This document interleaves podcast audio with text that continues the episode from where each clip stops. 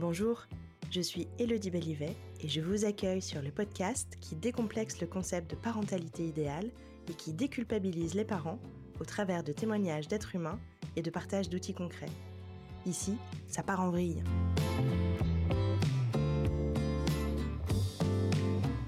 Marine, elle pensait qu'il lui faudrait un village pour élever son fils. Ce dont elle ne se doutait pas, c'est qu'elle croulerait sous les conseils, les contre-conseils, les anti-contre-conseils, de la part de sa famille, mais aussi de la part des pros.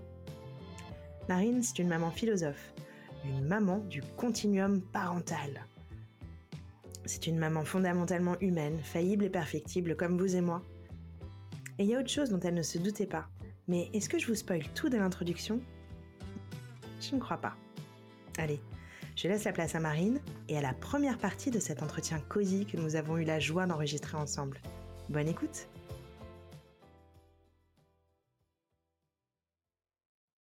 Marine, bonjour. Bonjour Elodie. Merci d'avoir accepté de venir à mon micro aujourd'hui pour euh, nous partager un petit peu de ton histoire de maman. Merci de m'avoir invité déjà. Avant toute chose, je te propose de te présenter. Oui, bien volontiers. Donc moi, je m'appelle Marine Manard, je suis neuropsychologue, j'ai une thèse de doctorat en sciences psychologiques et de l'éducation. Je suis en mhm. Belgique, euh, je suis maman d'un petit Enzo de 3 ans et demi.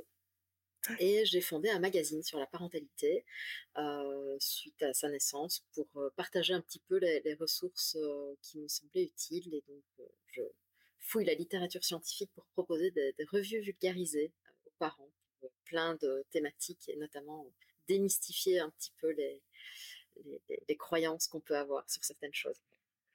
des choses qui peuvent beaucoup nous aider euh, pour tous les auditeurs et auditrices de Savoir en vrille.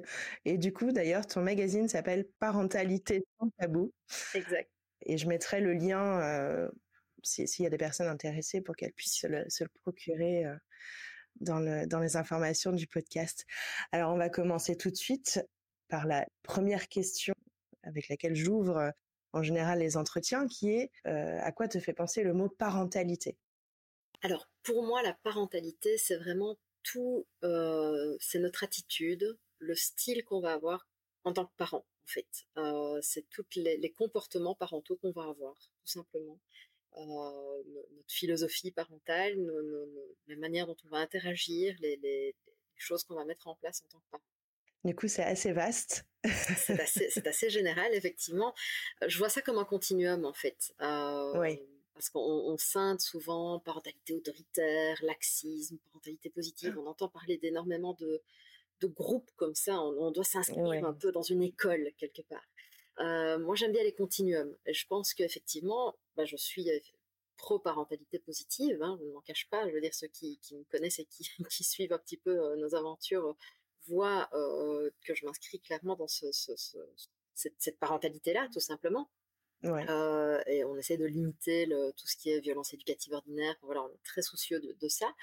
Euh, mais je pense que malheureusement, on, doit, on, on ne sait pas s'inscrire pleinement dans une catégorie. On a été éduqué d'une certaine façon, on a des injonctions sociétales d'autre façon. Il y a des choses qui nous stressent dans le quotidien, qui font que parfois, ben, on n'arrive pas à coller tout le temps au style parental qu'on espère euh, avoir. Et donc, visualiser ça comme un continuum entre l'autorité, enfin, l'éducation autoritaire d'un côté et le laxisme de l'autre, avec la parentalité positive un peu au milieu, quelque part, avec... Oui, qui navigue un peu... Euh, voilà, c'est ça, le, cadre ferme, les limites, euh, tout en étant appliqué, je veux dire, dans, un système non violent et bienveillant.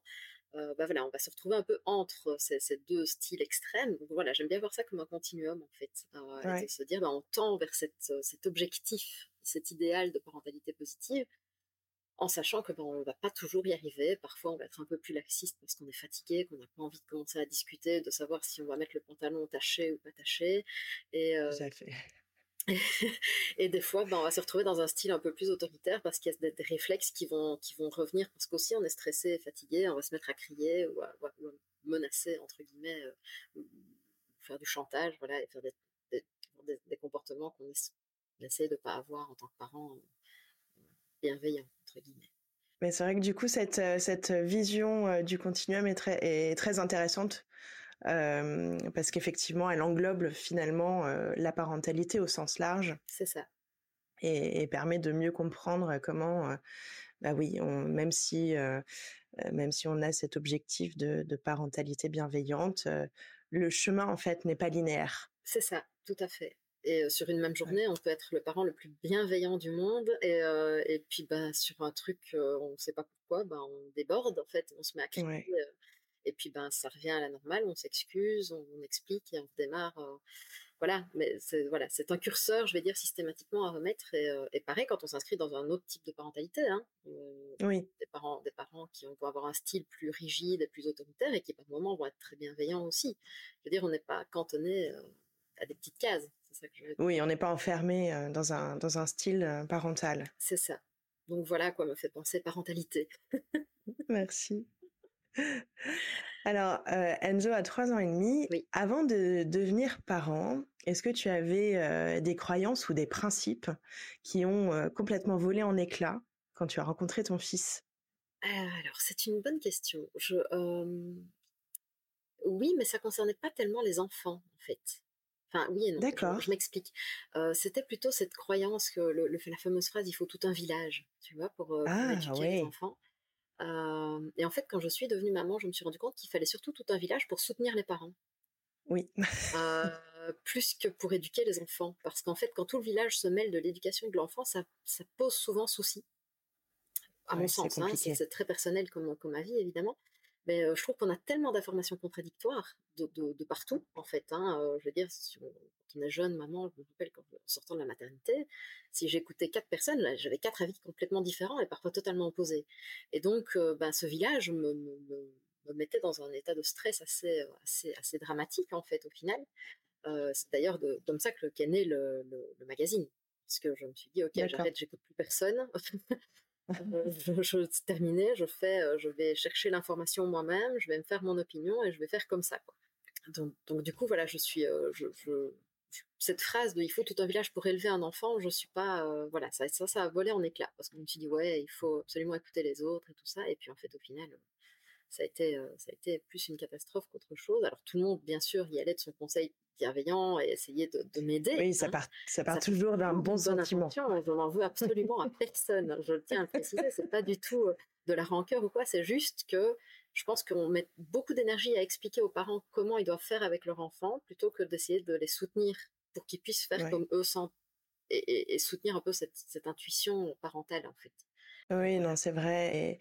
Et, ce que tu dis est assez juste finalement quand on parle du village. Effectivement, le village pour aider les, parents en devenir euh, a plus de sens parce que finalement, bah, quand on est jeune parent, souvent on accuse un sérieux manque de sommeil. Euh, on, fait effectivement des tests sur euh, est-ce que, est-ce que j'ai plutôt envie d'aller dans cette direction-là ou dans mmh. celle-ci? Et, et c'est vrai que si on peut avoir un soutien, ne serait-ce que logistique derrière par, par ce village en l'occurrence, sur sur les repas, sur le ménage, sur les, choses assez basiques, hein, euh, si il intervient plutôt dans l'aspect logistique de, mmh de, de, soutien à la parentalité à proprement parler, ça peut être très chouette. Mais il est vrai que les, les, injonctions non sollicitées, aussi bienveillants qu'ils puissent être, c'est assez déstabilisant quand on, quand on devient parent, en particulier pour la première fois. Tout à fait. et, et, surtout quand ça vient de, de personnes de notre cercle proche, parce que on a tendance à vouloir faire plaisir aussi, mmh essayer et se dire en fait si cette personne me donne ce conseil, ouais. Et puis souvent on se prend les pieds dans le tapis en fait. Mmh oui, bah oui, il y a ça et les professionnels de santé aussi qui sont une grande source de stress. Ouais. en faire partie pour le coup. c'est vrai qu'on a un peu cette, cette, autorité en fait. Moi je me rappelle à la maternité on est resté huit jours parce qu'il est né un petit peu un petit peu en avance, rien de grave, mais bon du coup on est resté plus longtemps. Et on a eu donc du coup tout le turnover des, sages-femmes, quoi. donc une soixantaine de personnes qui sont venues m'expliquer comment elle était. Et je pense que sur les 60, il n'y en a pas deux qui m'ont dit pareil. Donc ça a été extrêmement compliqué, surtout que j'étais pas du tout préparée. Moi, j'y allais vraiment au feeling total. Et en fait, ben, je me suis rendu compte que c'était pas le, c'était pas hyper, hyper, hyper bien rodé, quoi. Et elles avaient toutes leur façon de faire, qui était peut-être toutes valables, mais pour le coup, il y en a, je pense que sur les 60, il y en a deux avec qui j'ai accroché, quoi. Oui, d'accord. Ça fait léger quand même. Ça fait léger. Et du coup, ça a été un peu très très anxiogène pour moi, pour le coup. Je parle vraiment de mon expérience personnelle. Bah, elles étaient toutes très bien en soi. C'est juste que moi, je l'ai vécu de façon très anxiogène d'avoir ben, à une heure quelqu'un qui me disait mets-le comme ça. L'heure d'après, ah ben non, surtout pas, pas comme ça. Il faut faire comme ça. Ah mais attendez, non, pas comme ça. Enfin, je savais plus où j'habitais. Au bout de, au bout de huit jours, je, je pouvais donc, euh, donc voilà, c'est vrai que que ce soit les professionnels et comme tu disais très justement les, les familles ou les, amis qui viennent de leurs petits conseils et de leur, euh, euh, de, leur soutien, ils essayent de bien faire, je pense. alors la question fatidique, c'est est-ce qu'il est qu'il fait ses nuits? C'est à partir de trois mois, je ne peux plus cette question-là. Est-ce qu'il fait ses nuits? A trois ans et demi, il ne les fait toujours pas. Donc j'ai envie de te dire, non, il, ses nuits, il les fait. C'est les miennes qu'il ne fait pas. Voilà, c'est voilà. Juste qu'on n'a pas le même. Euh, voilà, on n'a pas la même définition. On, de la on est en jet lag, lui et moi. voilà. non, mais voilà. Je pense que c'est pour bien faire parce qu'ils veulent s'intéresser. En fait, c'est pas du tout méchant et c'est pas du tout. Et je l'ai compris après. J'avoue que c'est une question qui m'a un peu agacée au début parce que tu es fatigué, parce que oui, tu aimerais bien qu'il dorme. Euh, ça te stresse aussi de te dire qu'il dort pas. Et puis t'entends plein de trucs en te disant, bah oui, mais son cerveau se développe mal et tout, il dort pas, donc tu commences à fracasser. Enfin, ça, et puis en fait, au final, quand tu lâches prise, tu te rends compte que ça va beaucoup mieux. Hein? Ouais. Donc, euh, et t'en plus à personne, quoi. C'est cool. C'est vrai, c'est vrai. Mais alors, c'est marrant parce que malgré, euh, malgré ton, ton activité professionnelle, finalement, les conseils et les questions de tes proches ont réussi à semer le doute dans ton esprit sur est-ce que est-ce que je fais bien, est-ce que mon enfant est normal? Ou bien sûr. Bien sûr. Parce qu'à trois ans, à trois mois et demi, il fait toujours passer nuit. Est-ce que, est-ce que tout va bien? Oui, bah oui. alors, tu sais, ça, a commencé avec la dame qui vient. Euh, je pense qu'en France, on appelle ça la PMI, c'est l'ONE. Oui. et donc, elle est venue pour la visite euh, de contrôle à la maison. Elle me dit alors, euh, ça va? Il fait, il fait, des, bonnes nuits. Oui, il avait trois mois, il tétait toutes les heures, quoi, jour et nuit. Oui, on a trouvé notre rythme, quoi. C'est cool, c'est bon, toutes les heures et tout. Là, elle, s'est décomposée. Elle me dit, mais madame, il doit faire des nuits complètes, 6 à, 12, 6 à 8 heures. Euh. là, je me dis, wow, euh, on n'y est pas là. Donc là, panique à bord. Et après, bah, la famille pour le sommeil, c'était plutôt relax. Ils s'inquiétaient plus pour moi, là, je pense, en me disant, mais est-ce que ça va Est-ce que tu dors euh, Comment ça se passe Est-ce qu'il fait ses nuits C'était plus une question d'intérêt, je veux dire, pour s'intéresser à autre chose. mais c'est vrai que oui, évidemment, même en étant professionnel de santé, j'en ai des tonnes, hein, des anecdotes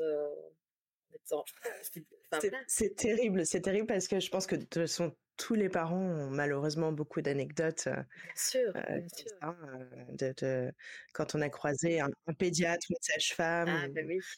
Et j'ai droit à des cours j'ai eu droit à des cours de psycho. Maintenant, j'ai un peu plus d'assurance, en plus avec le magazine, parce que du coup, je, diversifie beaucoup dans ma pratique. Mais, euh, ouais. mais, mais j'ai eu droit à des, presque des cours de, de, développement psychologique par des pédiatres connaissait en plus ma, profession, donc c'est assez, assez comique. Ah, et malgré ça Donc, euh, oui, oui, C'est un peu curieux quand même comme, euh, comme positionnement euh, de la part de, de ces pédiatres. En, sortant du cabinet, après, on a bien ri. Quoi. Il vaut mieux. On m'a dit, «Hum, je pense qu'on la verra pas celle-là. Non, on la verra pas. T'as raison. Donc voilà. Mais bon, c'est, on le prend avec humour maintenant, mais c'est vrai que je pense qu'on a un certain degré de détachement aussi par notre par notre formation et par notre, euh, notre intérêt parental, mais c'est vrai que je, je, me fais toujours un peu, un peu mal euh, de, de, me dire qu'il y a des parents peut-être qui sont en détresse quand ils partent de, ce genre de rendez-vous et qui euh, du coup prennent des décisions qu'ils auraient peut-être pas choisi de prendre sur base d'une mauvaise information. C'est vrai, c'est vrai. Il y a même des parents qui n'osent pas changer de pédiatre et qui vont rester chez un praticien avec lequel ils sont pas spécialement alignés, mais parce que soit parce qu'ils pensent pas tout bêtement à changer, mmh ou alors parce que je sais pas comment c'est en Belgique en ce moment, mais en France, c'est finalement assez compliqué de trouver des pédiatres ou des médecins généralistes qui prennent de nouveaux patients. On a, on a ce gros sujet en ce moment et du coup, c'est vraiment pas évident déjà d'avoir un praticien disponible, mais en plus aligné avec. ouais, ouais, ouais.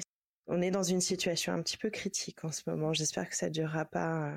Bah, je vous le souhaite, oui. Ici, ça va, je touche du bois, on a quand même un, bon accès aux soins de santé, globalement. Euh, en tout cas, en pédiatrie, là, le coup, euh, moi, j'ai jamais eu de soucis en tant que maman. Après, je suis pas, experte euh, au, niveau, niveau politique de ça, mais, mais bon, pour le coup, j'ai pu changer de pédiatre plusieurs fois sans, sans grosse difficulté. tant mieux. C'est déjà ça de gagner, je dirais. Mais en tout cas, voilà, je sais que ça peut, ça peut être, être un problème. ouais, ouais, ça peut être un des freins ne pas oser aussi, hein, parce que c'est un peu ça. Bah oui, parce qu'il y a un peu le, le, syndrome, euh, alors je vais dire le syndrome de la blouse blanche, mais c'est pas du tout ça. En réalité, c'est plutôt le côté où euh, euh, le médecin, qu'il soit pédiatre ou généraliste, finalement, il est le sachant. nous, on est les patients. Et bah forcément, il, normalement, il doit détenir euh, bah, la connaissance sur les sujets que nous, on maîtrise moins. Et à partir du moment où il se permet de nous indiquer de faire telle ou telle chose ou de telle ou de telle manière, euh, c'est difficile de, de, se dire qu'on va aller à l'encontre de, de ce qu'il vient de nous dire parce que on n'est pas aligné sur... Euh, c'est ça. Surtout que ça touche à un aspect très grave. Oui, parce que exactement. C'est pas juste choisir la couleur du bouche. Mais tout à fait. Aussi, attends, alors si je fais pas ce qu'il m'a dit, est-ce que je mets la vie de mon enfant en danger, quoi?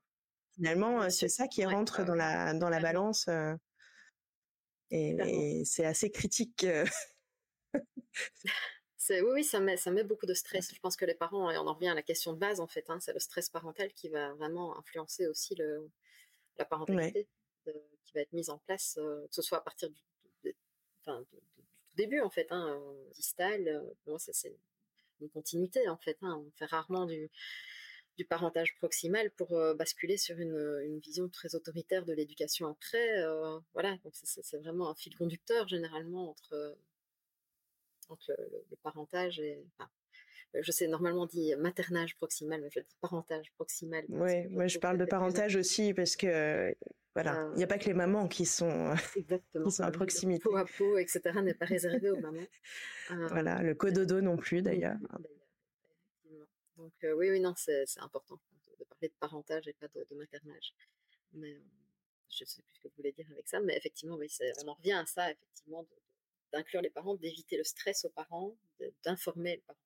Oui, et c'est vrai que ça démarre dès, dès la maternité, je pense. Oui, comment tu es accueilli à la maternité, comment ça se passe, est-ce que tu as le droit de garder ton bébé sur toi ou pas? Est-ce que je pense que dès, dès ce moment-là, ça joue Oui, beaucoup, beaucoup.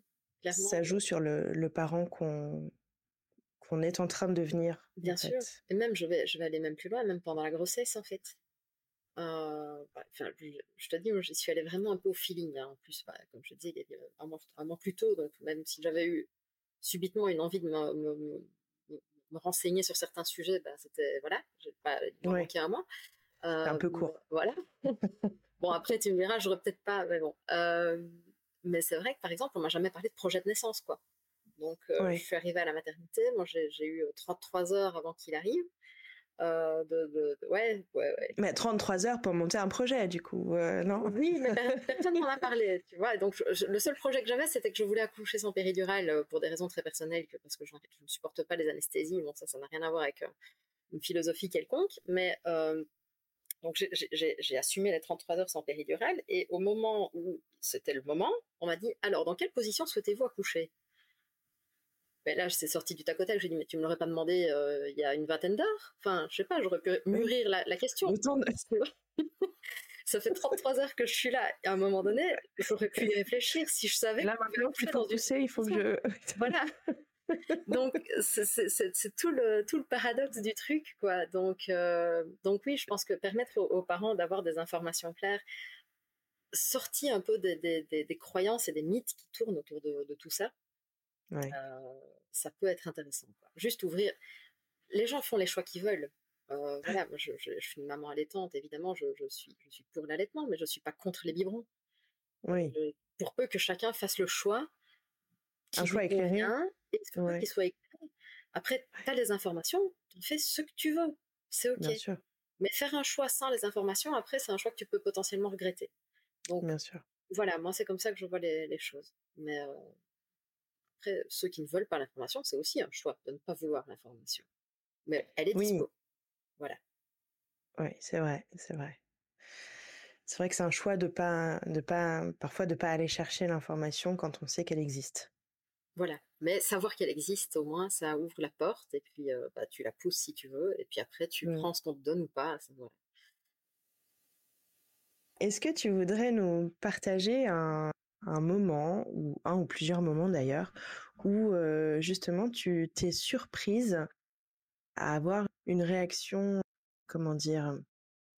Automatique dans une situation vécue avec Enzo. Tu en tu parlais un tout petit peu en en Mmh introduction sur, voilà, quand on est fatigué, quand, on est un peu un peu sous stress. Donc est-ce que tu aurais justement, un moment à nous partager où tu as eu une réaction qui était pas, je dirais à la hauteur de la projection que tu te fais de, la maman marine idéale? Oui, bah, alors, malheureusement et heureusement, il y en a plein. Ouais. je vais expliquer le pourquoi malheureusement et heureusement. Malheureusement, évidemment, parce que je suis très triste quand je n'agis pas comme la marine idéale. Bah, évidemment, comme voilà, je je serais très surprise d'entendre qu'aucun parent arrive à rester zen en toutes circonstances, à ne jamais crier et à ne jamais bouillonner de l'intérieur. Euh, bouillonner n'est peut-être pas très français, mais bon, voilà. Bah, ça se comprend en tout cas. voilà.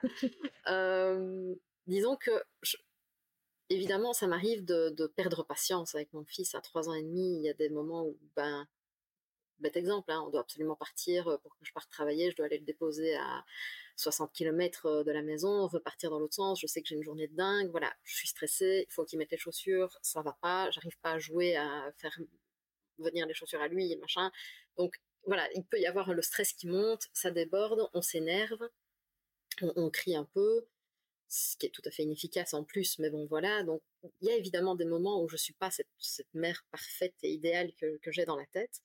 Euh, ça, c'est pour le côté malheureusement, parce que du coup, c'est vécu, en tout cas pour ma part, comme un échec, quelque part, dans, ce que je, par rapport à ce que je veux faire. Et souvent, le soir, je me pose, je commence à travailler, parce qu'évidemment, je travaille euh, sur mes activités le soir quand il dort, vu que je suis avec lui la, la plupart du temps la journée. Et, euh, et là, bah, évidemment, ça cogite, quoi. Je culpabilise.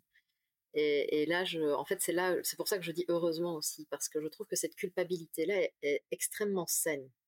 Oui. Dans le sens où elle me permet, euh, alors c'est pas agréable, hein, clairement, mais le lendemain de me dire bon, ok, t'as foiré, clairement. Alors en général, je, c'est pas en général, ça, systématiquement, je m'excuse après le débordement. Hein, ça, je, tiens à préciser. Donc, à aucun moment, je lui hurle dessus euh, euh, sans. Oui, sans puis après, tu passes à autre chose. non, c'est ça. Il y, a, il y, a, un temps de voilà d'apaisement, on s'explique, je- j'explique pourquoi j'ai débordé, j'explique ce qui se passe, j'essaie de, de le rassurer, de lui expliquer, je lui présente des excuses, euh, et puis on passe à autre chose.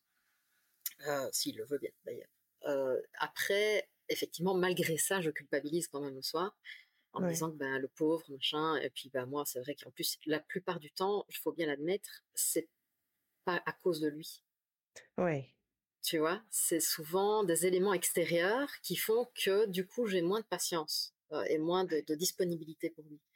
Euh, et c'est cette culpabilité-là qui permet d'analyser le truc en disant bah oui, en fait, c'est pas du tout lui. Lui, il a, il a agi comme il agit d'habitude, mais j'étais tellement en stress que du coup, ça l'a stressé aussi, donc ça, ça a été plus compliqué. Et donc, cette culpabilité-là est très saine parce qu'elle permet justement de réévaluer la chose et de se dire, OK, la prochaine fois, comment je fais ouais. euh, Pour pas faire comme ça. Alors, ça fonctionne pas à tous les coups, hein. ça m'arrive de, de, voilà, de me réénerver le lendemain ou la semaine suivante, mais ça permet à chaque fois de, de, reposer le cadre interne en se disant, OK, bon, là, ça a foiré, voilà. On va faire autrement la prochaine fois. Oui, c'est ça. Ça permet aussi euh, d'aller chercher euh, des ressources différentes mmh et de, de peut-être en, en, se projetant ou en, ou en se rejoignant la scène dans sa tête en se disant, OK, ça, ça va se représenter parce qu'il n'a que trois ans et demi, donc soyons réalistes. Le prochain coup, qu'est-ce que je pourrais euh, mettre, mettre, en œuvre? ouais. ouais, pour que ça se passe mieux. Quoi. Tout à fait. Est-ce que, en fait, il faut qu'on se lève un quart d'heure plus tôt? Est-ce mmh que euh, moi, il faut que euh, j'aille respirer ça. Pour, pour pouvoir l'accueillir, en fait. Euh, ou, voilà. Et oui, c'est vrai que, oui, cette culpabilité, euh, souvent, nous permet de nous repositionner euh, en tant que parents par rapport à notre enfant qui, en général, a un comportement tout à fait adapté à son âge. Bien sûr. Et c'est simplement nous qui avons des réactions émotionnelles parasites.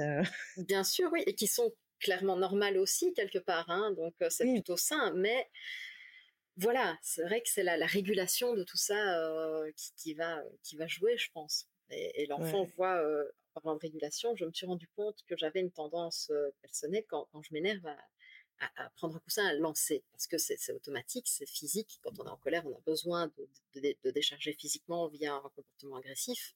Ouais. Si c'est pas régulé avant, en tout cas. Et je me suis, je me suis sur, je, ne m'étais pas, je n'avais jamais analysé le truc en fait. Et un jour, je me suis énervée en disant, mais enfin, arrête de jeter quand tu es en colère. Puis la semaine suivante, je, m'énerve sur un truc toute seule en plus, hein, euh, voilà, et je jette un truc, euh, le, coussin, je le tape sur le canapé. Et là, je me dis, mais ok, en fait, je lui demande d'arrêter un truc que moi je fais et qui me voit faire. Oui. Donc, euh, du coup, bah, j'ai arrêté de lancer et surprise, il lance beaucoup. Donc, voilà, c'est évidemment, voilà, c'est des comportements, c'est clairement le, le, genre de truc que je, ça permet d'analyser, de s'auto-analyser quelque part en tant que parent. C'est vrai. Assez, comique. Mais oui, parce que comme il modélise beaucoup finalement tout ce qu'on fait ou tout ce qu'on dit, c'est vrai qu'en prenant le temps de, enfin, faire ce pas de recul pour observer leur mmh. comportement, souvent en rectifiant le tir de notre côté, ça permet tout bêtement bah d'apaiser. oui, Clairement. Et, c'est vrai que et je pense que c'est la vision qu'on a de l'enfant qui va être très importante. Hein quand on, quand on s'énerve à la maison et que, et que ça fonctionne pas, à aucun moment je me dis que c'est de sa faute, en fait. Oui. C'est, dans une communication, on est toujours à deux. Donc c'est pas lui qui communique mal ou moi qui communique mal, c'est juste qu'on n'arrive pas à se comprendre ce jour-là. Et donc, bah, on va essayer de rétablir le lien et la connexion d'une autre façon. je lui explique souvent, je dis, tu sais, quand, quand maman crie, la plupart du temps, c'est qu'elle se sent pas entendue, en fait, elle se sent pas écoutée. Et j'ai besoin de me sentir écoutée. Alors, tu peux me dire non si t'es pas d'accord, mais Juste montre-moi que tu m'écoutes, en fait, que tu m'entends. Pas que tu m'écoutes dans le sens où tu m'obéis, dans le sens où tu m'entends. Euh, et ça, ça joue beaucoup, en fait, d'arriver à, décrypter ce qui nous nous, nous, nous, fait sortir de nos gonds, en fait. Parce qu'au final, je, me suis rendu compte qu'à chaque fois que j'élevais la voix, c'est parce que j'avais pas de réponse en face et que j'avais l'impression de, de, de, parler dans face à un mur. Oui, c'est ça alors que lui est probablement, probablement préoccupé à autre chose et que je devrais m'y prendre autrement. Et donc, la plupart du temps, ça fonctionne, mais il y a des fois où, ben, à nouveau, tu es pris dans, le truc de la vie et tu ne pas écouter, tu répètes une fois, deux fois, trois fois, et puis la troisième fois, tu hurles la question, euh, même pas méchamment, juste parce que tu as envie qu'on te réponde, quoi. Tu cries plus fort pour qu'on te dise, bah, l'information, elle passe pas ou quoi dans le tympan, il y a un truc, quoi. Donc, euh, mais, voilà, après, c'est même pas une, question d'être en colère ou de gronder dans, ces cas-là. C'est vraiment juste parler plus fort. Parce que je suis déjà quelqu'un qui parle un peu fort, de, naturellement, je vais dire. Donc, euh, du coup, les décibels augmentent progressivement jusqu'à ce que j'obtienne une réponse positive ou négative, peu importe. Mais, euh, mais voilà. Et ça marche? Tu obtiens une réponse ou pas? Ben écoute, ça dépend, ça dépend. Non, alors oui, parfois parce qu'il m'entend réellement pas, il est dans son truc et du coup, bah, oui, il, est dans sa bulle en fait. C'est là. Euh, donc euh, du coup là, oui, du coup, il me répond et personne s'énerve en fait. C'est juste qu'il était ailleurs, il m'écoutait pas, il, il pensait à autre chose. Donc du coup, j'ai ma réponse, je suis contente, on part chacun sur nos activités. Et parfois, non, justement, ça va être plutôt, bah, évidemment, de m'approcher, de parler plus bas, de côté. Là, c'est plutôt quand il y a vraiment besoin d'un contact. Si c'est pour lui demander s'il veut une banane ou une pomme, je vais dire, je peux parler de la cuisine et, crier un peu plus fort pour qu'il m'entende. ça, ça va, c'est pas, pas très grave. je ne pense qu'il n'en sort pas traumatisé de, de, savoir s'il si, lui demande une banane ou une pomme trois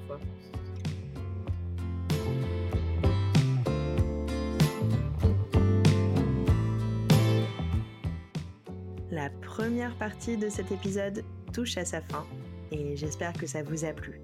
Si c'est le cas, faites-le moi savoir, envoyez-moi plein d'étoiles et des commentaires sur votre plateforme d'écoute préférée. Nous, on se retrouve dans une semaine pile poil pour la deuxième partie de cet épisode.